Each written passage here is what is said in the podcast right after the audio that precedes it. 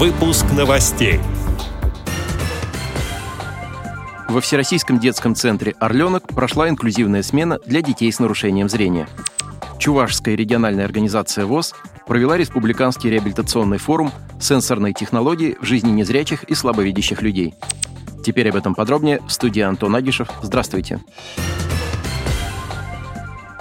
Чувашская региональная организация ВОЗ провела республиканский реабилитационный форум «Сенсорные технологии в жизни незрячих и слабовидящих людей». Он прошел на базе гостиницы «Спорт» города Чебоксары. Мероприятие состоялось в рамках реализации социального проекта «Учиться идти в ногу со временем». Этот проект получил поддержку по итогам конкурса на предоставление грантов в форме субсидий на развитие гражданского общества на территории Чувашской республики в 2022 году.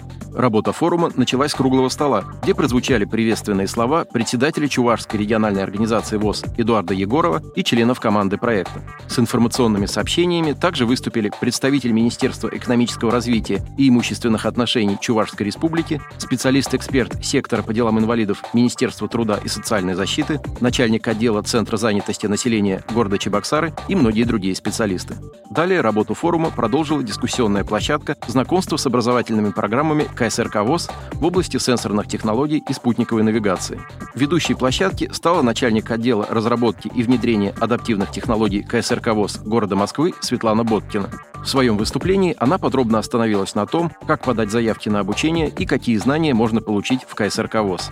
Представители Нижегородского областного центра реабилитации инвалидов по зрению Камерата провели круглый стол, который был посвящен опыту социального проектирования в области мобильных технологий и прошел с элементами игровой программы и призами для участников форума.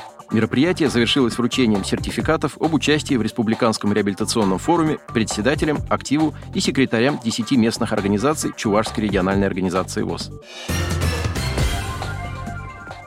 Во Всероссийском детском центре «Орленок» недавно прошла инклюзивная смена «Импульс творчества».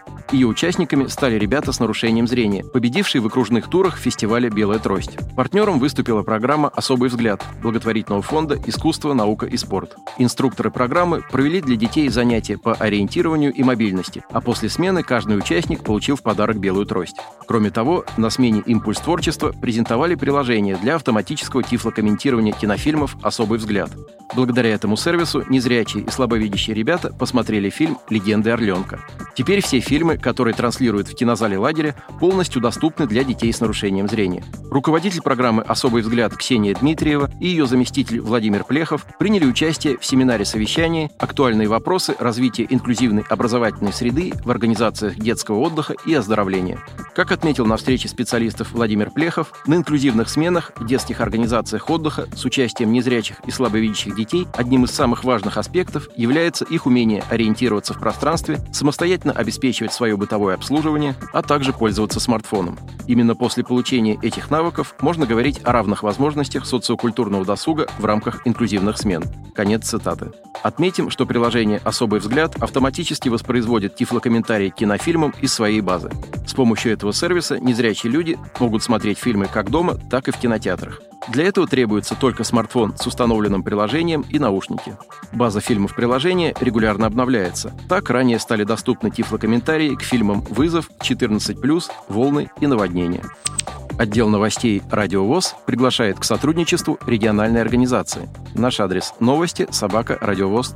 О новостях вам рассказал Антон Агишев. До встречи на «Радио ВОЗ».